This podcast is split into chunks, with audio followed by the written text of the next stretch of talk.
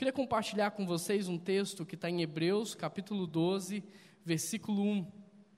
Abra aí comigo a sua Bíblia para que você possa acompanhar a leitura desse texto. Portanto, também nós, uma vez que estamos rodeados por tão grande nuvem de testemunhas, livremos-nos de tudo que nos atrapalha e do pecado que nos envolve, e corramos com perseverança a corrida que nos é proposta. Feche os seus olhos, vamos orar mais uma vez. Senhor Deus e eterno Pai, nós somos gratos ao Senhor por uma noite como essa, pelo privilégio que nós temos de nos reunirmos como família, como amigos, como igreja, para adorarmos o Teu nome e ao mesmo tempo, Deus, ouvirmos acerca da Tua palavra, as instruções que o Senhor tem para nós. Mas a verdade, Deus, é que muitas vezes o nosso coração ele está adormecido, ele está petrificado pelo pecado. E isso tem nos afastado do Senhor a ponto de não conseguirmos ouvir a tua voz. Por isso que nós te pedimos é o que o, o, teu Santo Espírito Santo, ele passeie no nosso meio numa noite como essa e quebrante os nossos corações, para que possamos estar sensíveis ao teu mover e ao teu agir no nosso meio, Pai. Que o Senhor venha tirar toda a cegueira espiritual, aquilo que nos impede de ouvir a tua voz, e que numa noite como essa haja mudança de mente, haja renovação, haja transformação, Deus. Que uma noite como essa possa ser uma noite de um encontro marcante com o Senhor. Por isso, Deus, a nossa oração é: Vem, Senhor Jesus.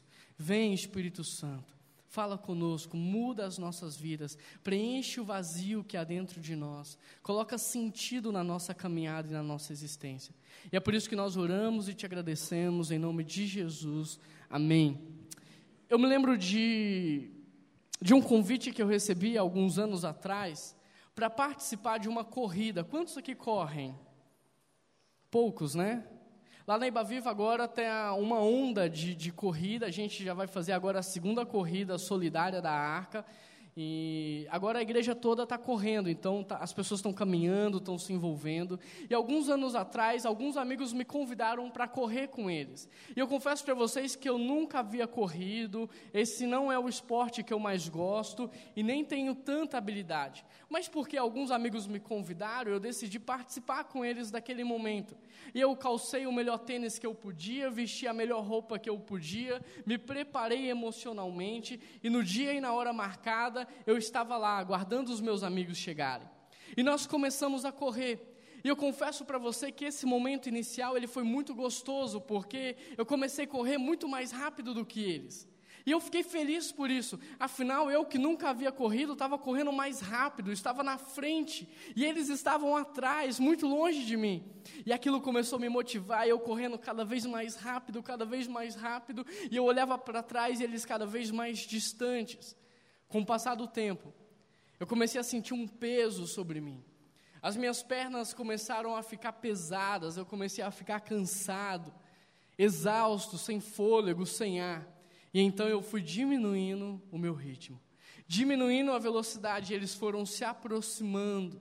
Em determinado momento, eles passaram por mim e eu já não conseguia mais enxergá-los, eles foram embora.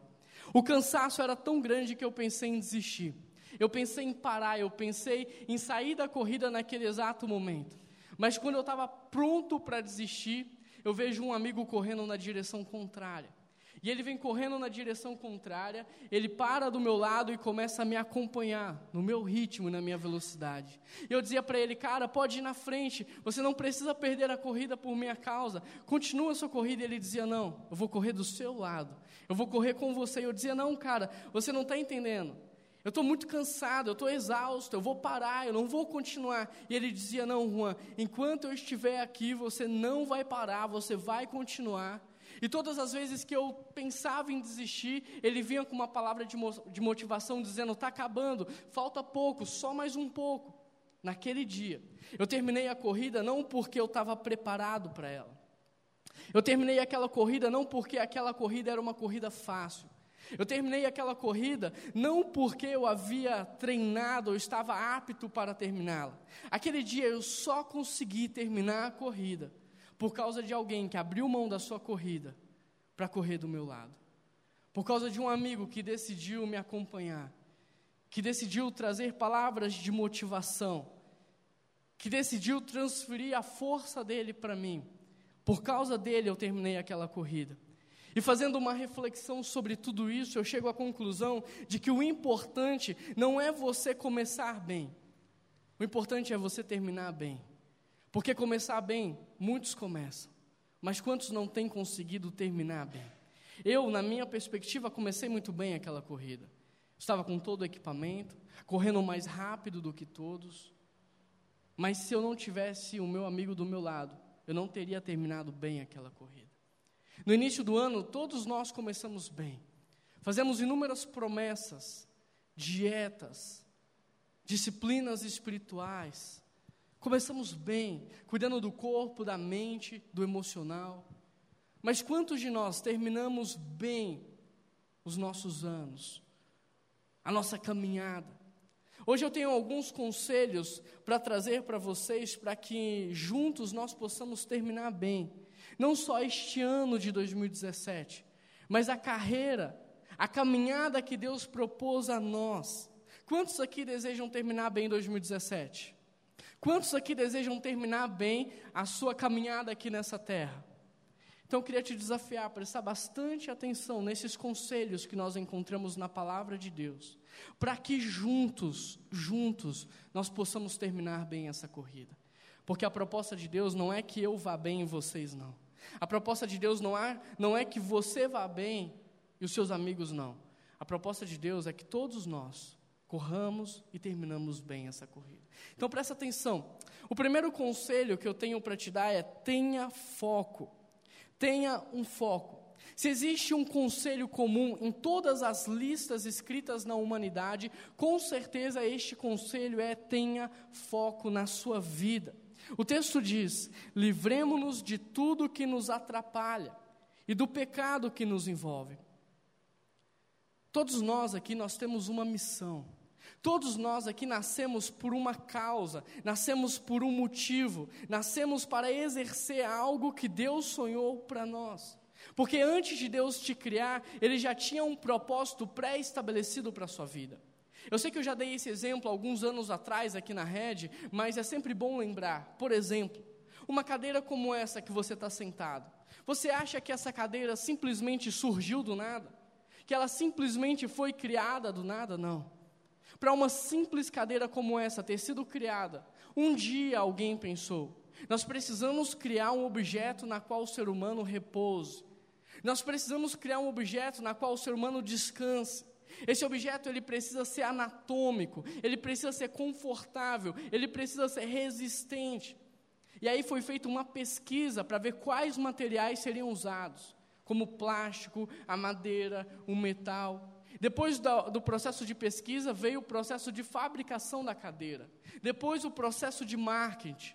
Tudo isso para que uma simples cadeira como essa estivesse aqui.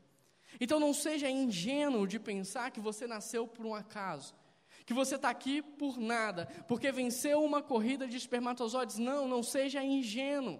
Um dia, um dia Deus pensou em você. Um dia Deus sonhou com você. Ele pensou: eu preciso criar um ser humano que irá fazer isso para mim na humanidade, que irá criar isto, que irá melhorar isso. E esse ser humano precisa ter essa e aquela habilidade, este aquele talento, este dom. E foi assim que você foi criado. Deus um dia sonhou com você.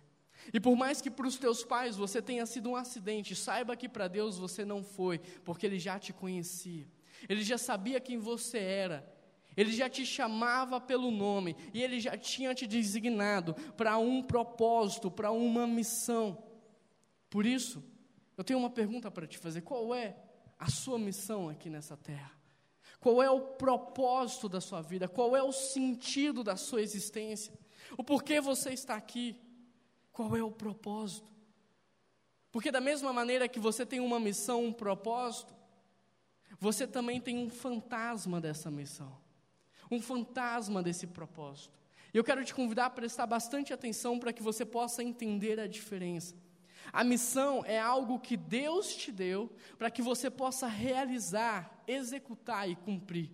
Já a missão fantasma nada mais é do que a interferência do diabo e do pecado para que você não cumpra aquilo que Deus estabeleceu para a sua vida.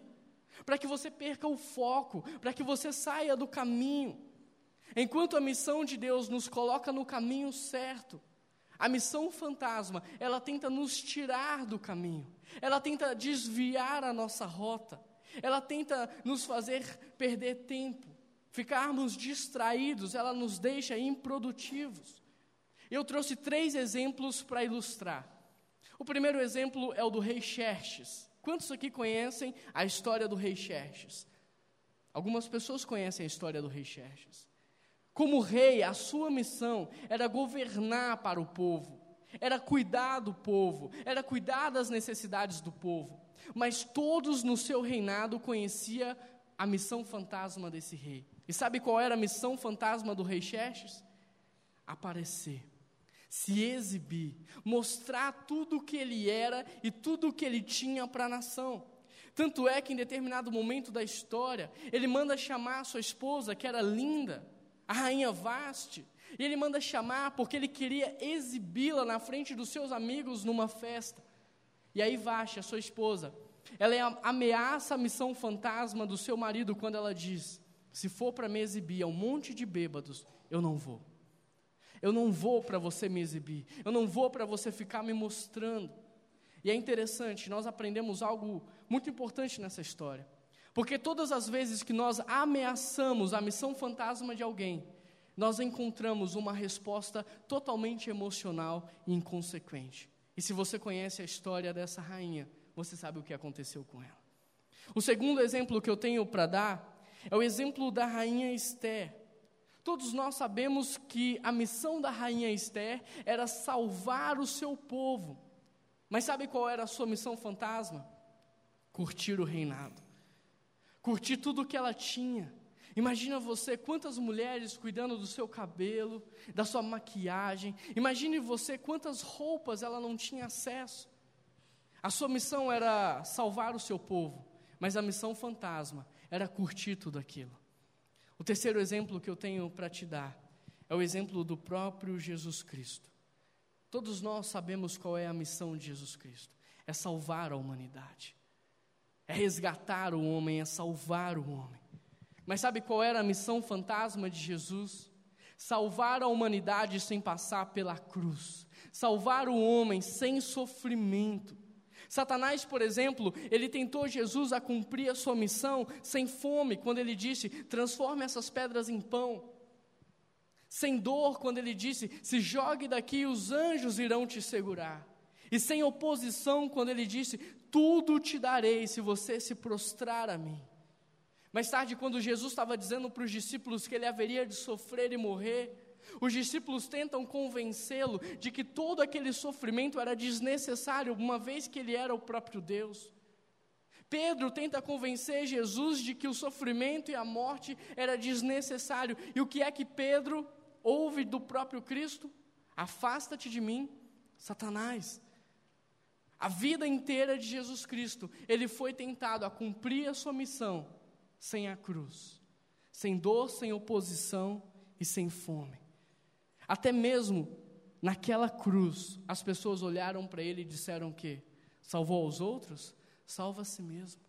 Até mesmo pendurado naquela cruz, as pessoas tentaram Jesus a salvar o homem sem sofrimento.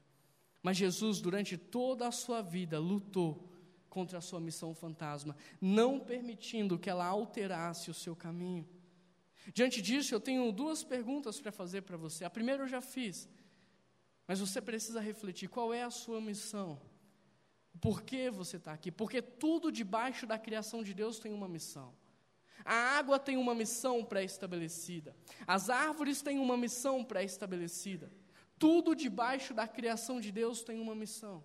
Não seja ingênuo de pensar que você é o único na criação de Deus que está aqui por um acaso. Qual é o propósito da sua vida? Por que você está aqui?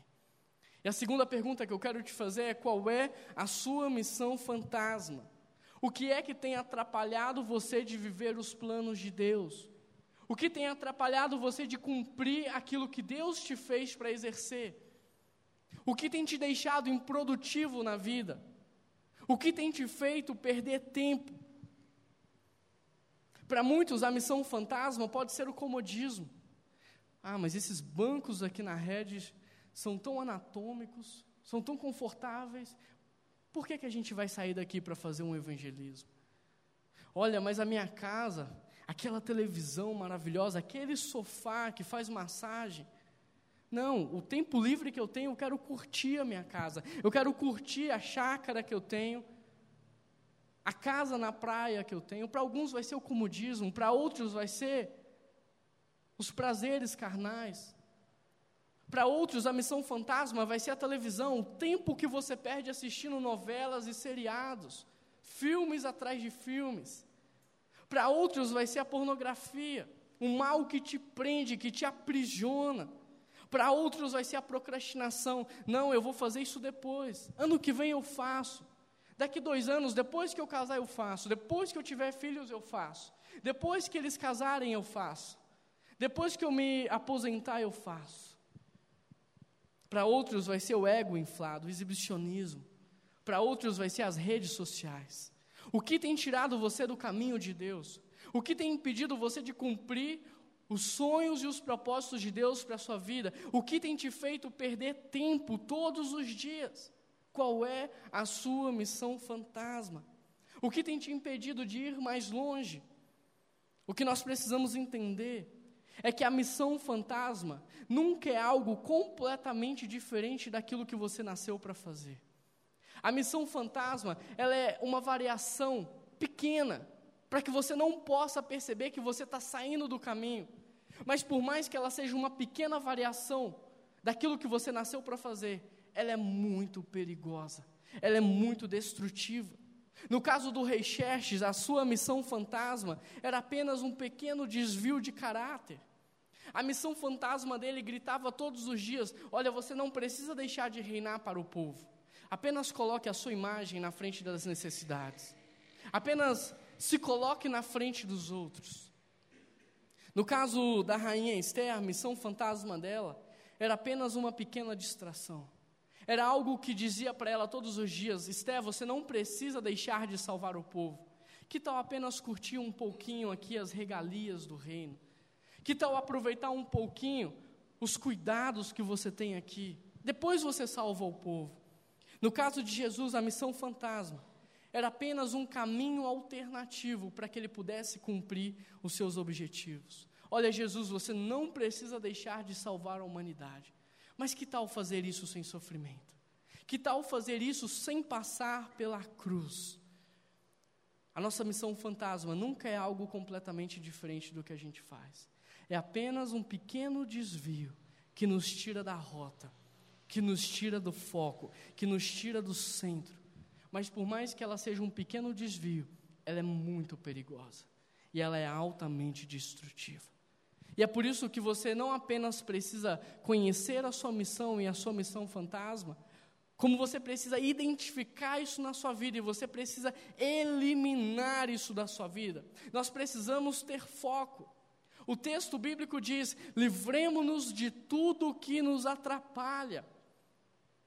Livremos-nos de tudo que nos atrapalha. O que tem te atrapalhado hoje? São as redes sociais, é o Netflix, é a pornografia, é o computador dentro do seu quarto, é o luxo, são os prazeres carnais. O que é que tem te tirado o foco? Livre-se, tire isso da sua vida, arranque isso do seu dia a dia, porque nós precisamos ter foco, mas não só ter foco, nós precisamos ter foco naquilo que é certo.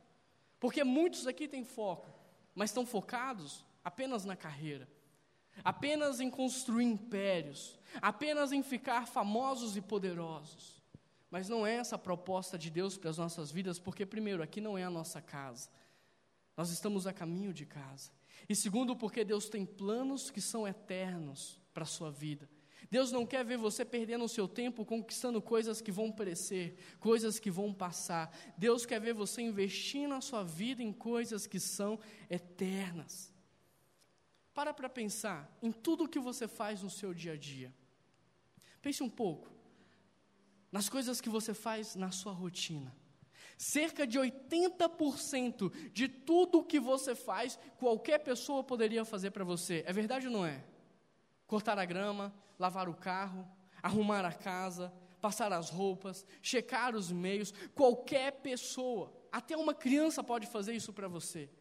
Qualquer pessoa pode fazer isso no seu lugar. Então sobraram quantos por cento? Quantos? 20. Dos 20% que sobraram, 15% qualquer pessoa bem treinada faria por você. Dirigir uma reunião, vender um produto, fabricar algo novo, gerenciar uma equipe. Ou seja, de 100% de tudo que você faz na sua vida, apenas 5% só você pode fazer. 5% só você pode fazer. Só eu posso ser o marido da minha esposa. Só eu posso cuidar dela.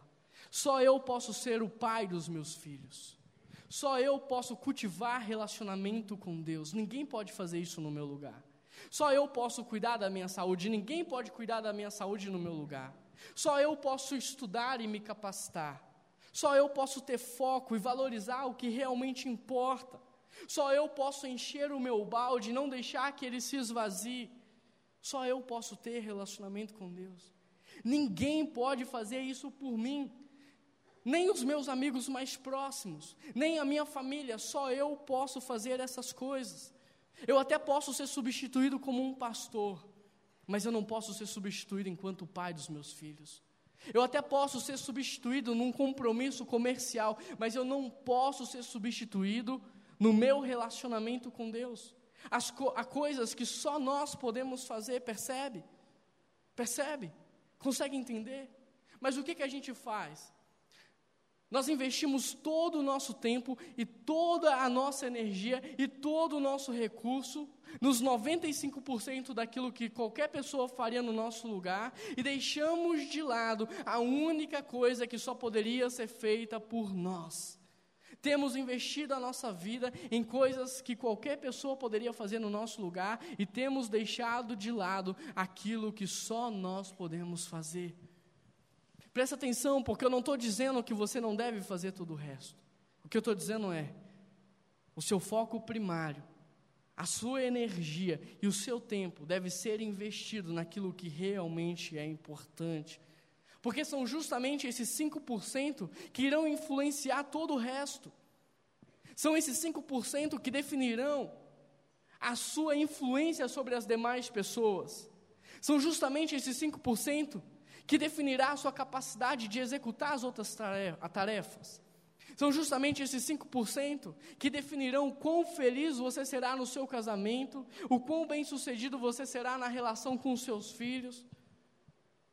São justamente esses 5% que definirão o quão saudável você será, o quão genuíno será o legado que você está deixando para as próximas gerações. Por isso, tenha foco. Foque no que realmente é importante. Foque naquilo que realmente importa. Seja um bom marido. Seja um bom marido. Não seja qualquer marido, seja o melhor marido que você pode ser. Seja um bom pai para os seus filhos. Seja o melhor pai que você pode ser para os seus filhos. Tenha relacionamentos verdadeiros com seus amigos e não relacionamentos superficiais, de mídias sociais, de redes digitais, não. Tenha relacionamentos verdadeiros. Olhe nos olhos, ouça, toque, cumprimente, abrace, compartilhe a vida, porque o tempo está passando, os dias estão passando. Cuide da sua saúde. Almoce com tempo, com qualidade. Durma com tempo, com qualidade. Se exercite, cuide do seu emocional. Se capacite profissionalmente. Não fique só no fazer, se capacite. Entenda o que você está fazendo. O porquê você está fazendo, o porquê as coisas são como são. Estude. Foque no que realmente é importante. Porque ninguém além de você mesmo pode dizer para os seus filhos o quanto você os ama. Ninguém pode abraçar a pessoa que está do seu lado, no seu lugar, não vai ser a mesma coisa. Ninguém, além de você mesmo, pode compartilhar os momentos importantes da vida com aqueles que você ama. Ninguém, além de você mesmo, pode se sentar aos pés de Jesus para ter vida e relacionamento com Ele. Foque nos 5% e você verá o quanto isso irá influenciar toda a sua vida. Consegue entender? Todos nós conhecemos a história de Marta e Maria. E o que mais nos impressiona nessa história é a cena que Marta descreve. Jesus, olha o que eu estou fazendo. Eu estou dando o meu melhor para o Senhor. Eu estou aqui envolvida em inúmeras atividades, limpando a casa, preparando o quarto, lavando o banheiro e fazendo a comida.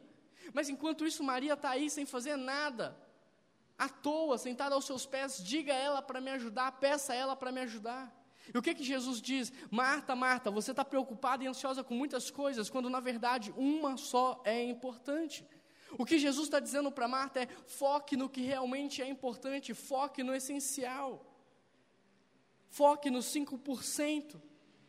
Para descrever a ação de Marta, Lucas ele escolhe uma palavra que descreve a ação de ser jogado de um lado para o outro. E fala a verdade, todos nós aqui sabemos o que é isso. É verdade ou mentira? Desde o momento em que acordamos, nós somos jogados de um lado para o outro, com as coisas urgentes, com as metas, com as coisas que a gente não esperava e, e tomam a nossa agenda. Nós somos jogados de um lado para o outro e no meio dessa bagunça toda nós tentamos comer, mas comemos muito mal. No meio dessa bagunça toda nós tentamos dormir, mas dormimos muito mal. No meio dessa bagunça toda, nós tentamos ter algum tipo de relacionamento com Deus, mas a verdade é que não conseguimos ter nenhum tipo de relacionamento com Ele. Tentamos manter relacionamento com os nossos amigos, mas só conseguimos manter no nível superficial. Tentamos ser bons pais, bons servos, mas a verdade é que a gente tem falhado. Nós temos falhados porque nós estamos tentando fazer muitas coisas, quando na verdade Jesus diz: foque no que é importante, foque no que é essencial, foque nos 5%. Se você perguntar qual é o meu alvo para 2017, é focar nos 5%, é focar na minha vida com Deus, é focar no cuidado com a minha saúde, é focar na minha família, nos meus amigos, na minha capacitação, porque o restante será consequência disso.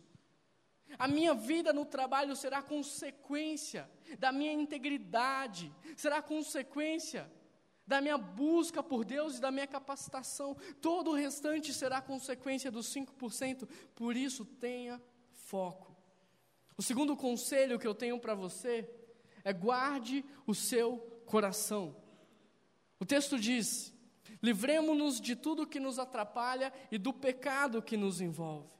A verdade é que, além de sermos jogados de um lado para o outro, nós temos sido bombardeados o tempo todo com inúmeras propostas indecentes que distorcem os nossos valores e relativizam os nossos princípios. É verdade ou não é?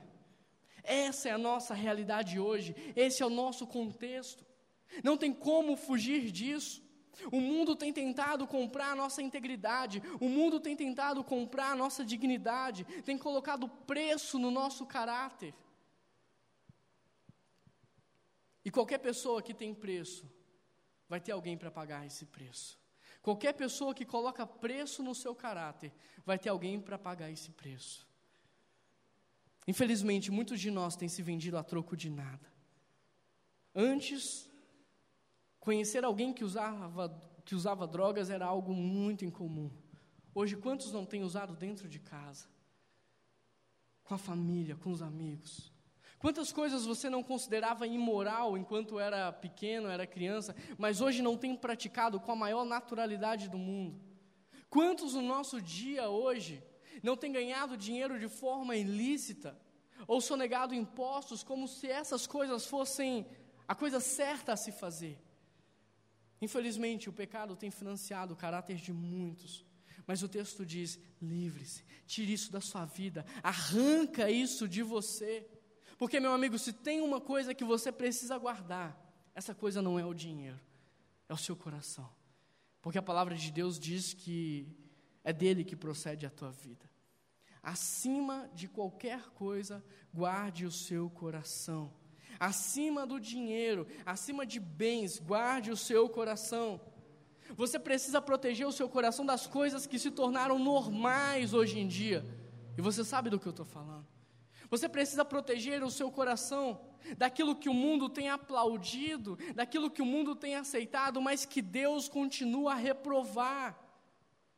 Você precisa guardar o seu coração da corrupção, da imoralidade, da violência, dos valores distorcidos, de tudo aquilo que o mundo aplaude, aprova, mas que Deus rejeita e abomina. Provérbios 4, 23 diz: Acima de tudo, guarde o seu coração, porque dele depende toda a sua vida. Quantos aqui conhecem a Califórnia? Lá na Califórnia nós temos inúmeras árvores gigantes, que são conhecidas como sequoias gigantes. E alguns anos atrás tombou uma sequoia gigante, e ela era uma sequoia histórica, porque ela havia vivenciado muitos fatos importantes nos Estados Unidos.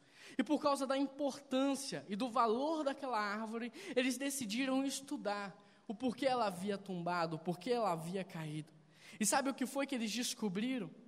Depois de muito estudo, observação e pesquisa, eles chegaram à conclusão de que a movimentação humana em torno da árvore enfraqueceu as raízes e fez aquela árvore cair. Por causa desse estudo, hoje, inúmeras sequoias, elas são protegidas por uma espécie de cerca, que delimita a aproximação humana dessas árvores. Tudo para que as raízes dessas árvores sejam protegidas. Agora, se as árvores mais fortes do mundo dependem de cercas para continuar de pé, imagina eu e você. Porque nós temos raízes, e elas são mais frágeis do que você imagina. E o que o texto está dizendo é: guarda o seu coração. Coloque cercas na sua vida. Coloque cercas no seu coração. Porque se a gente não encontrar uma forma de proteger o nosso coração, nós não terminaremos bem.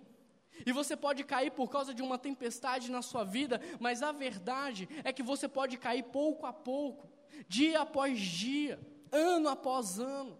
Você vai se enfraquecendo, se desgastando, perdendo os seus valores, relativizando os seus princípios matando a sua essência, até que um belo dia você cai. Nós vemos isso na história de Davi. Ele não caiu do dia para a noite. Se você conhece, já estudou a história dele, você percebe que ele foi caindo dia após dia, relativizando os valores, abrindo mão daquilo que Deus tinha para ele. Por isso, não perca tempo. Não deixe para você guardar o seu coração amanhã. Comece a guardar o seu coração hoje. Comece a proteger as suas raízes, a colocar cercas na sua vida, a se livrar de tudo que te atrapalha e do pecado que te envolve. Alguns de nós temos empregos estressantes, uma vida completamente atarefada. Alguns de nós lutam para responder um número infindável de e-mails. Trabalhamos por longas horas longe da nossa família. É muito barulho ao nosso redor, é muita movimentação nas nossas raízes. É a política, é a crise econômica, é a corrupção, são a, a, a violência, as, mano, as más notícias, as metas que você tem que cumprir, os prazos, é muita movimentação. E tudo isso esvazia o nosso balde, tudo isso nos esgota, enfraquece as nossas raízes. Mas não tem como acabar com isso. Porque esse é o nosso mundo, essa é a nossa vida. A única coisa que a gente pode fazer é aprender a colocar cercas, aprender a limitar, a colocar limites, a guardar o nosso coração, a proteger a parte mais frágil, a parte mais delicada da nossa existência. É isso que nós podemos fazer.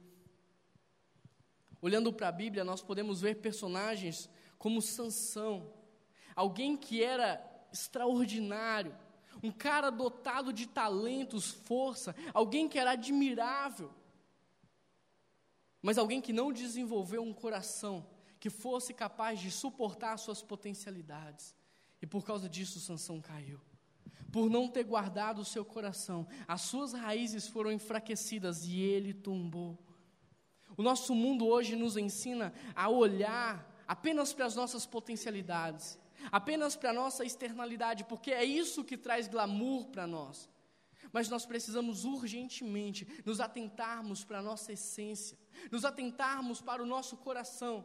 Porque se a gente não desenvolver um coração que apoia as nossas potencialidades, mais cedo ou mais tarde, tudo isso irá virar contra nós, irá nos prejudicar, irá nos destruir.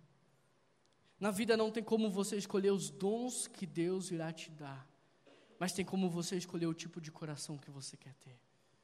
Tem como você escolher o tipo de coração que você quer ter. Provérbios 4, 23 diz: Acima de tudo, guarde o seu coração, porque dele depende a sua vida. Alguns meses atrás eu fui pregar com o Tiago num congresso lá em Bragança Paulista. E ele contou a história de um amigo que sempre ia a um shopping com a família. E na entrada do shopping havia uma fonte. Como a família dele era grande, esse cara dizia para sua família: Olha, a gente vai entrar no shopping, cada um vai olhar o que quer e na loja que quer. E se a gente não se encontrar, a gente volta aqui para a fonte e a gente se encontra aqui. Se a gente se perder, voltem para a fonte e nós nos encontramos aqui. Eu não sei aonde você está, mas o que eu posso te dizer é: se você está perdido, volta para a fonte. Volte para a base de tudo, volte para a essência, volte para a palavra de Deus. Comece a estudar de novo esse livro, comece a ter vida com Deus. Porque quando você volta para a fonte, Ele te ajuda a corrigir os erros, Ele te ajuda a caminhar na velocidade certa, no ritmo certo. Terceiro conselho, terceiro e último conselho que eu tenho para te dar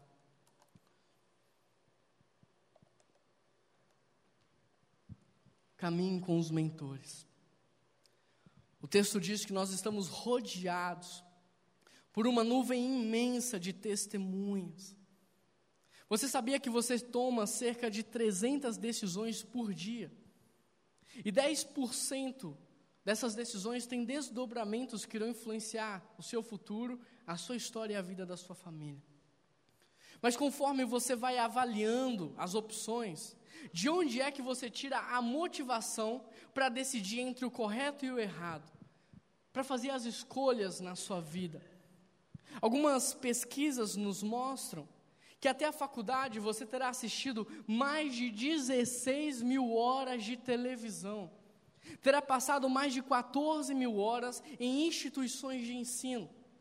Enquanto que na igreja, ou estudando a palavra de Deus, quando muito, até a faculdade você terá passado apenas duas mil horas. Portanto, em termos de inspiração para a sua tomada de decisão, você terá 15 vezes mais influência da televisão do que da palavra de Deus. 15 vezes mais influência da cultura vigente do que da sabedoria e da direção de Deus. Percebe? É por isso que você tem que guardar o seu coração. É por isso que você tem que se livrar de tudo que te atrapalha. É por isso que você tem que ter foco. É por isso que você tem que buscar a presença de Deus. Para que as suas decisões não sejam tomadas na carne, na ignorância, mas para que elas sejam tomadas na sabedoria de Deus, na direção de Deus para a sua vida. Algum tempo atrás, por exemplo, eu pensei em desistir do ministério. Eu pensava que esse negócio de pastor já não era mais para mim. Eu estava com um balde vazio. Eu estava num nível de esgotamento muito alto. Eu não me sentia mais apto para o ministério. Então eu decidi procurar um amigo, alguém que eu confiava, alguém que era sábio, cheio da presença de Deus. E eu me abri para ele dizendo: Cara, eu vou abrir mão do ministério, eu não aguento mais, eu estou sem forças. Ele me ouviu por algumas horas e depois ele só me fez uma pergunta. E a pergunta que ele me fez foi: Juan, como é que anda a sua vida com Deus? Sabe o que eu respondi para ele? Eu disse, cara, a verdade é que eu tenho sido jogado de um lado para o outro. A verdade é que as atividades, sejam elas da igreja ou fora da igreja, têm me jogado de um lado para o outro. E eu tenho negligenciado o meu tempo com Deus. Eu tenho negligenciado a minha vida com Deus. Ele falou, Juan, aí está o problema. O problema não é se você tem chamado ou não. O problema é que você está longe de Deus. O problema é que ninguém consegue ser um cristão autêntico e exercer a sua vocação, a sua missão e o seu propósito no mundo sem que esteja na presença de Deus. E eu te digo mais: todas as vezes que você se afastar de Deus, você vai experimentar de uma crise parecida com essa. Por isso, o meu conselho é: vai para sua casa e volte a ter tempo com Deus. Volte a se alimentar da presença de Deus. Imagine se eu não tivesse um mentor. Imagine se eu não tivesse discipuladores, pessoas que caminham comigo. Qual decisão eu teria tomado naquele dia? Hoje, quando as pessoas lá na igreja se aproximam de mim e elas começam a falar: Juan, eu vou sair do ministério porque eu não aguento mais, eu estou cansado, eu estou esgotado. Eu digo: espera, calma. Não faça nada agora, volte para sua casa e nos próximos 30 dias tenha vida com Deus. Estude a palavra, tenha vida de oração e daqui 30 dias nós nos encontramos de novo. E quando a pessoa volta, ela volta completamente diferente. Aonde é que eu estava com a cabeça? Isso aqui é a minha vida. Eu nasci para servir a Deus. O que é que eu estava pensando? Imagine se eu não tivesse um mentor que me orientasse, que me instruísse. Ter um mentor hoje em dia, ter um discipulador, um aconselhador, não é um luxo, é uma necessidade. É algo extremamente urgente. Porque Deus usa homens e mulheres para nos alertar e para nos instruir, como ele fez com Davi. Ele pega o servo de Davi e ele usa o servo de Davi para falar para ele, cara, onde é que você está com a cabeça? O que que você vai fazer com essa mulher? Essa mulher é parente de você em todos os sentidos. Ela é esposa do teu soldado de elite, ela é filha do teu soldado de elite, ela é neta dos teus de um dos teus conselheiros pessoais, Davi. Onde é que você está com a cabeça? O que você vai fazer? Deus usa homens e mulheres para nos alertar, assim como Ele usou Mardoqueu na vida de Esther. Esther não se perca nesse, nesse luxo, não se perca no reinado. Acaso não foi para um momento como este que Deus te colocou aqui? Deus usa até o nosso sogro, como usou Jetro, para falar com Moisés e revolucionar o cuidado pastoral nas igrejas. Deus ele pode usar o teu funcionário, Deus pode usar um amigo, Deus pode usar o teu filho, tua família. Esteja atento ao que Deus está fazendo na sua vida. Esteja atento àquilo que Deus está fazendo na tua casa, na tua empresa, porque Deus pode usar qualquer pessoa para falar com você. Agora, não ande sem mentores, não caminhe sem discipuladores. Se você não tem alguém que está te discipulando, procure hoje mesmo alguém para te discipular. Se você não tem um mentor, procure hoje mesmo um mentor, um conselheiro, um amigo para você abrir o seu coração. Você não pode andar sozinho, você precisa de alguém andando com você, alguém que você confie alguém para você contar os seus pecados, alguém para você abrir o coração e falar o que de fato você está sentindo. Não espere o seu casamento ir por água abaixo, não espere você perder a fé, não espere você perder os seus filhos. Caminhe com alguém, busque alguém para caminhar com você. Você sabia que todos os atletas de elite têm um técnico pessoal que anda com eles o tempo todo? Mas aí você pode me dizer, Juan, se eles são de elite, por que, que eles precisam de um técnico? A verdade é que eles só são de elite porque tem um técnico o tempo todo do lado deles. Lá na igreja eu tenho um mentor para minha área financeira, eu tenho um mentor para minha saúde física, eu tenho um mentor para o meu relacionamento com a minha esposa, eu tenho um mentor que me ajuda na criação dos meus filhos. Juan, mas como é que você faz para pagar esse tanto de gente? Eu não pago ninguém, são amigos. Amigos que eu admiro na área financeira, eu falo, cara, você administra tão bem, me ajuda, eu estou com dificuldade. São pessoas que eu admiro na criação dos filhos, e eu falo, olha, eu estou com dificuldade, me ajuda.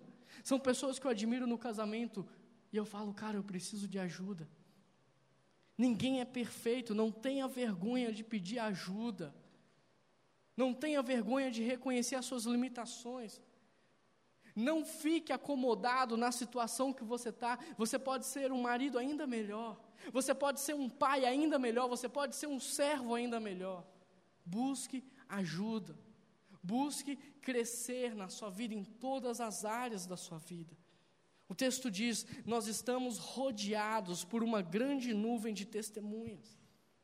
Ao longo de 1500 anos, Deus escolheu 40 homens para escrever num livro a sua palavra e a sua sabedoria.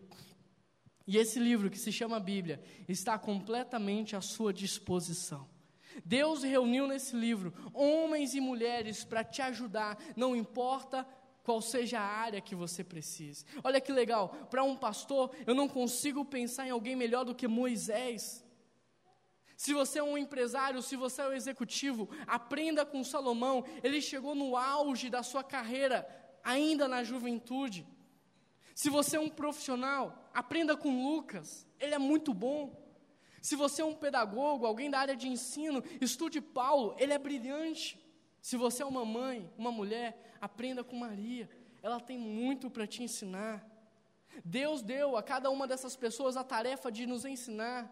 A nós cabe somente procurá-los e fazer as perguntas e estratégias. Você pode interagir com eles a qualquer momento do seu dia, de manhã, de tarde ou de noite. Você pode se encontrar com eles. Todas as manhãs, todas as manhãs eu passeio no terraço do castelo de Davi e eu aprendo com ele o que eu não devo fazer. Todos os dias eu me encontro com Moisés para aprender com ele como é que se lidera o povo de Deus. Todos os dias eu tomo um cafezinho com Abraão para que eu possa aumentar ainda mais a minha fé e ser inspirado pelo exemplo dele. Viajam com Salomão para aprender o que é ser sábio, o que é ter sabedoria. Todos os dias esses mentores têm me levado a Deus, sem exceção. Todos os dias esses mentores têm contribuído na minha vida. Existe alguém mais sábio que Deus? Existe alguém mais poderoso que Deus? Existe alguém que pode te ajudar mais do que o próprio Deus? A Bíblia diz, Salmo 32: Eu instruirei, ensinarei você o caminho que você deve seguir. Eu o aconselharei e eu cuidarei de você. Você tem à sua disposição o melhor mentor que existe. A você cabe somente procurá-lo. A você cabe somente fazer as perguntas certas. E para terminar, eu quero fechar com a história, uma história que eu ouvi, de um homem que foi desafiado pelo seu amigo a ficar um minuto debaixo d'água. Quantos aqui conseguem ficar um minuto debaixo d'água? Poucas pessoas, né? Também não sei se eu conseguiria. E esse amigo ele foi desafiado a ficar um minuto debaixo d'água. E ele conta que ele topou o desafio, ele não tinha nada a perder. E ele mergulhou, e ele com muito custo ficou o máximo que ele podia debaixo d'água. E quando ele levantou, ele perguntou: E aí, eu fiquei um minuto? E ele disse: Você ficou um minuto. Mas ele fala assim: Eu fiquei surpreso porque o meu amigo não demonstrou nenhuma empolgação com o fato de eu ter ficado um minuto. Ele não ficou nem um pouco impressionado com o fato de eu ter ficado um minuto debaixo d'água. E além disso, ele olhou para mim e disse: Olha, se você fizer tudo o que eu te falar, você vai conseguir ficar dois minutos debaixo d'água. Você acredita? E ele fala assim, cara, mas com muito custo eu fiquei um minuto. Mais do que isso eu ia morrer. Ele diz: não. Se você fizer tudo o que eu falar, você vai ficar mais do que um minuto. Para ser mais preciso, você vai ficar dois minutos debaixo d'água. Você topa? E ele falou assim: tá bom, eu vou tentar. E ele falou assim: então presta atenção nas instruções que eu vou te dar. Antes de mergulhar, você vai respirar de forma bem profunda quatro vezes para esticar o seu pulmão. Você vai respirar com toda a sua força e de forma bem profunda. Quando você mergulhar, você vai tentar se distrair com coisas boas que aconteceram com você, com projetos e sonhos que você tem para a sua vida. Você não vai pensar que você está debaixo d'água. Eu quero que você sonhe eu quero que você pense nas coisas que você quer alcançar. E por último, quando você já estiver quase sem ar, quase morrendo, você não vai sair debaixo d'água, você vai apenas levantar a sua mão. Mas você vai continuar lá. Combinado? Ele disse: Combinado. E ele mergulhou. E ele começou a pensar nas coisas boas que ele havia vivido, nos bons momentos que ele havia tido com a família, com os amigos. Ele começou a pensar nas coisas que ele queria conquistar, nos sonhos que ele tinha para a vida dele. E quando ele já estava no limite, quando já não havia mais ar, mais fôlego, ele levantou a mão. E quando ele levantou a mão, lá de baixo ele conseguia ouvir o seu amigo gritando: Não desista, falta só um pouquinho, fique mais um pouco, está acabando, você é capaz, você pode mais, fique só mais um pouquinho. Então ele abaixava a mão e continuava mais um pouquinho debaixo d'água. Logo em seguida ele levantava a mão de novo, ele conseguia ouvir o seu amigo gritando: Não, cara, não desanima, falta pouco, falta só um pouquinho, aguenta firme aí, você é capaz, você pode mais. Quando o ar já havia acabado e já não havia mais como ele permanecer debaixo d'água, ele levanta e ele puxa o ar com toda a violência possível. E quando ele se recupera, ele olha para o amigo e ele começa a perguntar: E aí, eu consegui? Eu consegui. Eu fiquei dois minutos debaixo d'água e aí me diz. E enquanto ele estava eufórico perguntando tudo isso, o amigo balançava a cabeça de forma negativa. Ele disse: Não, você não ficou dois minutos debaixo d'água. Você ficou dois minutos e 45 segundos. Eu sabia que você era capaz. Eu sabia que você podia mais. Eu sabia que você podia ir mais longe. E aquele homem que havia ficado 2 minutos e 45 segundos debaixo d'água, ele olhou para o amigo e ele disse: Eu podia ir mais longe, mas eu precisava de alguém como você para acreditar em mim e para falar tudo o que você falou e para me instruir e para dizer todas as vezes que eu estava ali desanimando que eu podia ir mais que eu podia ir mais longe. Com esse meu amigo lá na Iba Viva, eu aprendi que o mais importante na vida não é só você cruzar a linha de chegada, mas é com quem você vai cruzar a linha de chegada. Tem muita gente tentando chegar lá sozinho, mas essa não é a proposta de Deus. Ele quer que a gente chegue junto.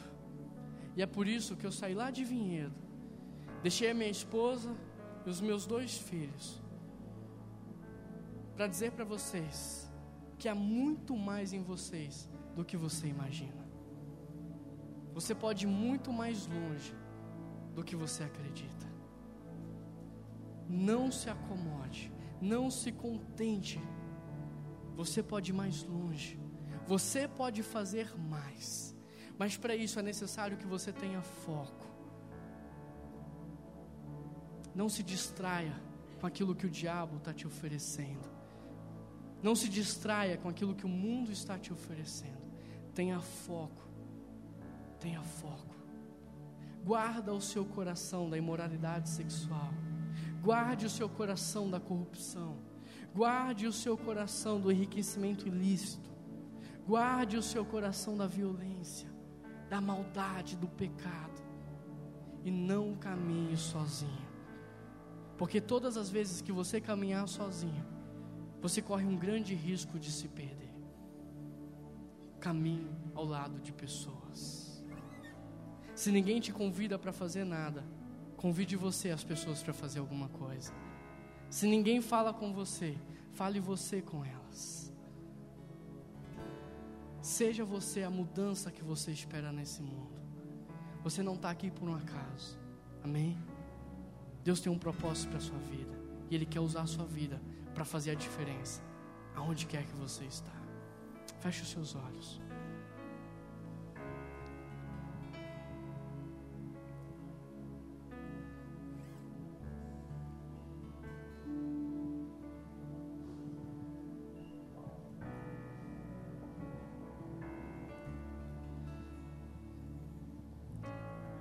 Fale com Deus agora.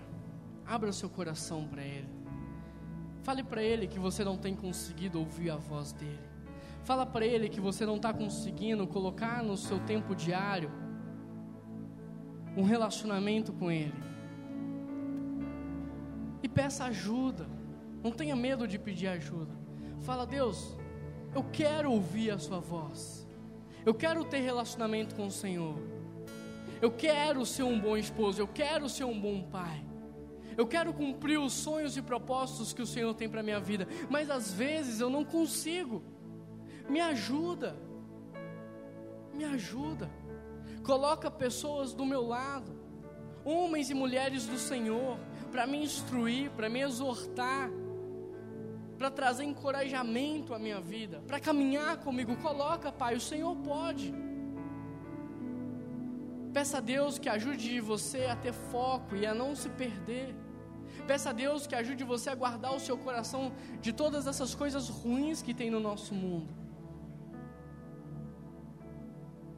Fala com Deus agora.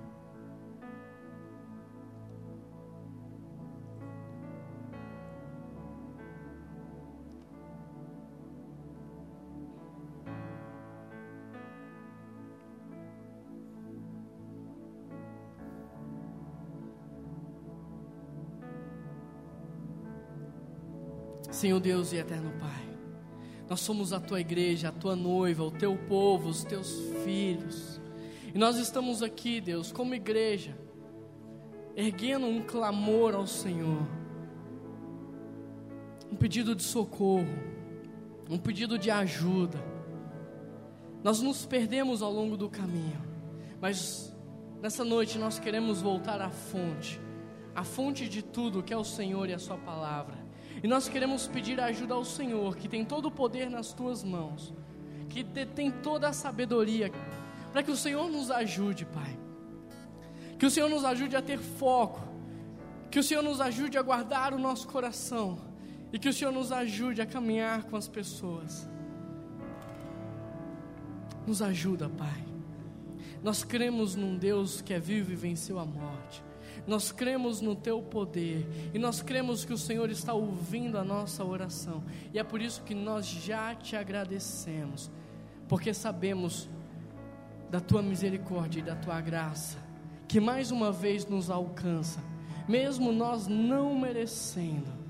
O Senhor nos alcança com a tua graça e a tua misericórdia. E o Senhor está aqui nessa noite com, braços, com os braços abertos, pronto para nos receber. E a nossa oração, Pai, ela é um ato de fé. Ela representa, Deus, o nosso levantar e o nosso caminhar em direção ao Senhor. Nos acolhe nos teus braços e caminha conosco, porque nós queremos, Deus, viver com o Senhor.